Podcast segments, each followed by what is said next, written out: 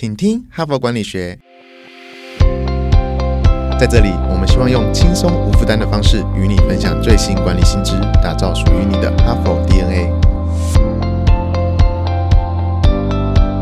大家好，我是节目主持人杨玛丽。那么，这又是新的一周的开始。那这一周呢，我都要来谈一个，因为过去上周啊，跟上上周我谈的都比较是属于企业层面的问题哈。在上上一周，我谈的是如何超前部署你的新人才库，那是九月号《哈佛商业评论》的封面故事。在上一周呢，我是分享 ESG 哈，这个企业必须要注重环境、社会以及公司治理哈，这个永续的层面哈。所以这两个议题呢，是比较企业构面的问题。那么这一整个礼拜开始呢，我要分享是属于比较个人层次的哈，不管你是在人生或者是直癌的哪个阶段哈，这一这一系列的这个礼拜我要谈的这个人的层次的问题，其实也很适合各位听众哈啊来关心跟了解。那么今天我要先破题一下哈，就是我要介绍一个新的关键字，这个我也是看了这一篇文章才学到的哈。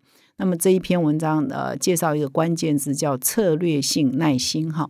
那他在指出说，如果你的具备这个策略性的耐心呢，会对你的直癌的发展可以有机会啊，会比较容易突破一些直癌卡关的状况，然后让你呢可以慢慢的或者是循序渐进的往上升迁、往上发展，那达到你理想中的状况哈。那么在我真正介绍这一篇文章之前呢，我来呃再呃深度的来谈一下我这一整个礼拜要分享的主题哈。那么，事实上，在《哈佛商业评论》呢，呃，杂志里头，我们有一个相当热门的栏位哈，叫做“自我管理”哈。其实它是针对职场哈的，或者是人生的各个不同的阶段，你怎么样做好你的管理自己管理自己的这个工作哈。所以，其实这一个栏位，不管是企业主哈、高阶主管，或者是比较年轻的或者比较之前的员工呢，其实都是一个很多我们的核心读者都很蛮喜欢的栏位哈。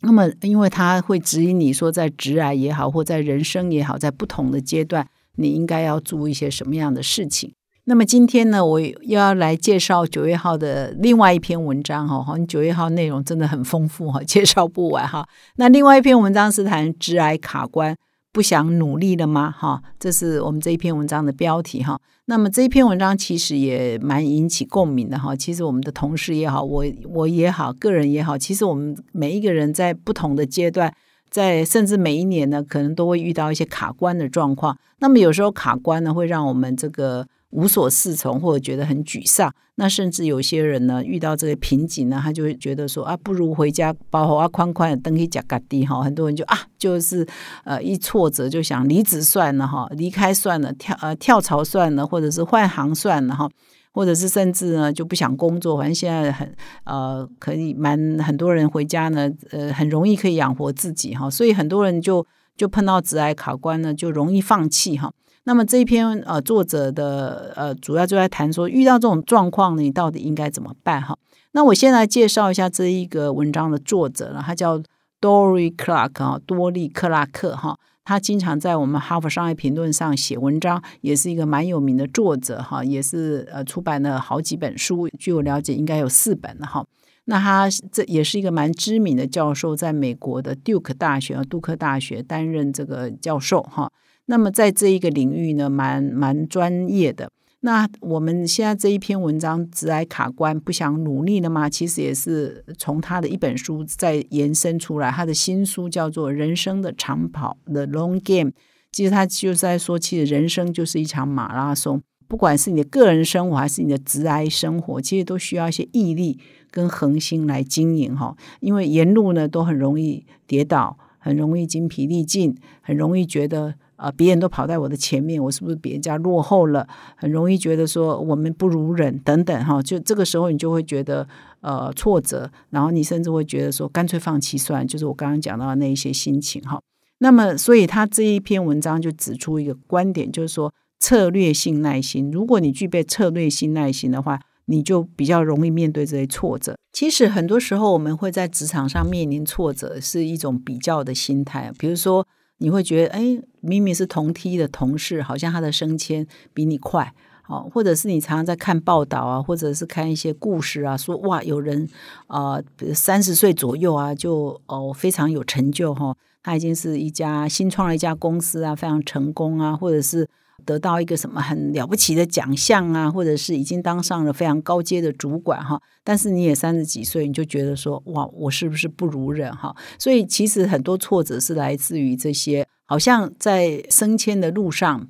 跑得比别人慢。或赚钱赚的比别人少，感觉起来你会觉得很挫折。但是他这里举的很多例子，就是说，其实你不要忘了，这些跑得比别人快的人啊，或者是常常会在媒体上可能被歌颂啊，或者是被赞扬的人，其实都是少数啊。可是因为媒体就会报道这些，你就觉得好像每个人都是那么的厉害哈。所以呢，你你老是跟这些人比，你就会觉得自己不如人。但是呢，这克拉克教授他在这一篇文章，他就举了蛮多例子，说其实很多有名的人，其实他在他们人生的阶段或者他们职涯的阶段，其实可能都到中晚年才开始发光发热。在他们比较年轻的时候，甚至四五十岁以前，其实也是跟一般人一样，感觉是没有很有成就啊，也是芸芸众生的一份子啊，等等哈。所以他就举了像比如说一个非常有名的艺术家，影响当代艺术家是保罗·塞尚。那连大画家哈、大艺术家毕卡索都称他说他是我们大家的父亲。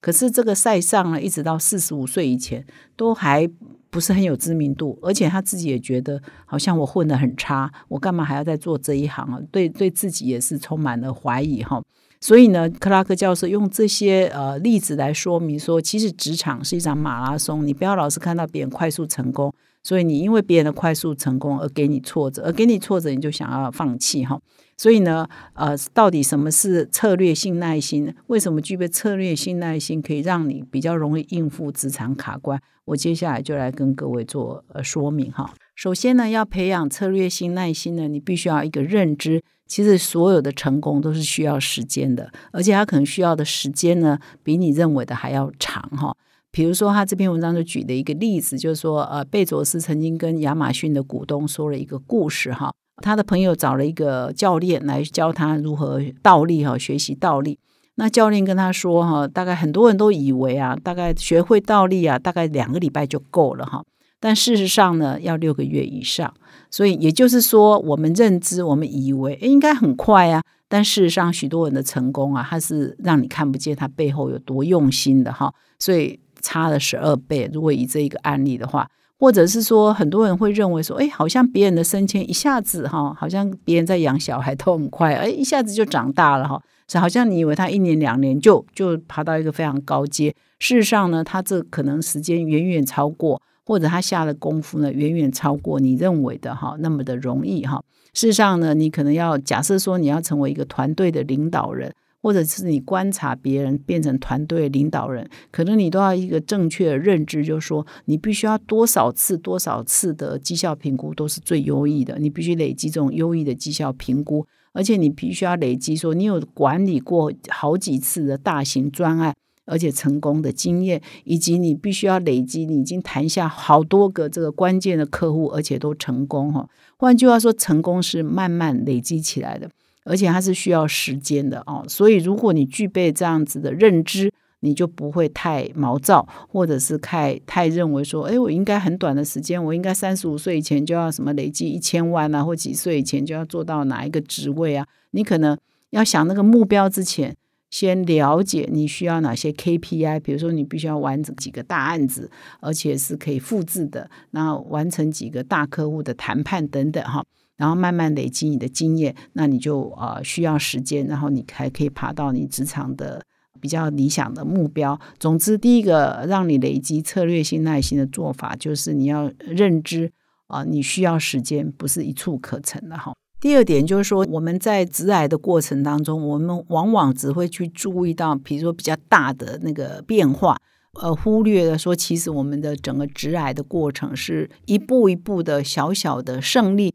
小小的快乐啊，或小小的突破，它所累积起来的。换句话说啊，我们不要只去关注说什么时候会下大雨，而是呢，你要注意说，平常呢，我就有一点点小小的突破，一笔小小的订单，一个小小的客户，一个小小的称赞，你就要把它累积起来，累积起来，那就变成你成功的一个垫脚石、一个基石哈。那么他这边也举了一个例子啊，比如说我们现在都都因为新冠肺炎的关系，所以大家都在抢疫苗嘛哈。那 mRNA 这个技术呢，现在就变成是非常关键的，因为是莫德纳也好或 BNT 疫苗都采用这个技术。可这个技术的研发者是一个女科学家卡洛琳卡利克。他事实上当初做这个研究呢，花了四十年。在这四十年里，还没有新冠肺炎疫情以前，还没有这个 B N T 跟莫德纳这个研发之前呢，其实他的研究是不太受重视的。大家会觉得说，你这个研究好像不是主流，然后也不知道干嘛哈。但是他一直坚持到现在，而且常常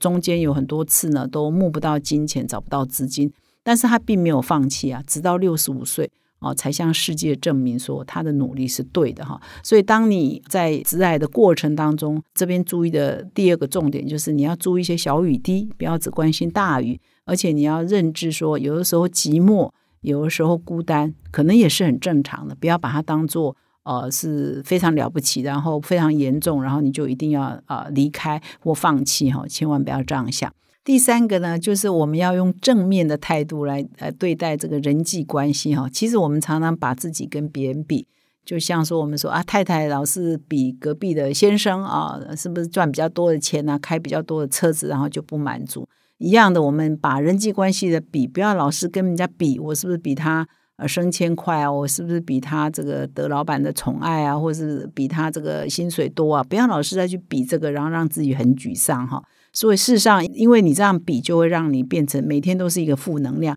这边强调是说，你应该从人际关系里头得到的是正能量。比如说，别人哪一个地方做的比你好，你是应该反过来，不要去嫉妒他，或者是不甘心，那就会变成一种负能量。而是你要去看别人他到底呃怎么做的，他做事的方法也好，或者他成功的方法也好，你去学习他，然后把它变成一个正能量，这个可能啊是蛮关键的哈。呃，比如说他这里就提到，就是说啊，很多人会会觉得呃有些同事很恶心，呃，他是因为其实没多大本事哈，他就是只是会讨老板的欢心，然后所以讲话就会很酸嘛。你对这样的同事私下就会觉得哦不甘心，他根本不是靠实力。啊，他是靠这个狗腿哈升上去这个职位，你可能会很不甘心哦。不过你如果换一个角度想说，诶，这个这个你认为狗腿的同事，他花很多心思在向上管理，他到底向上管理有什么你值得啊？当然有些你觉得很恶心的，你做不出来，那当然就你很难学。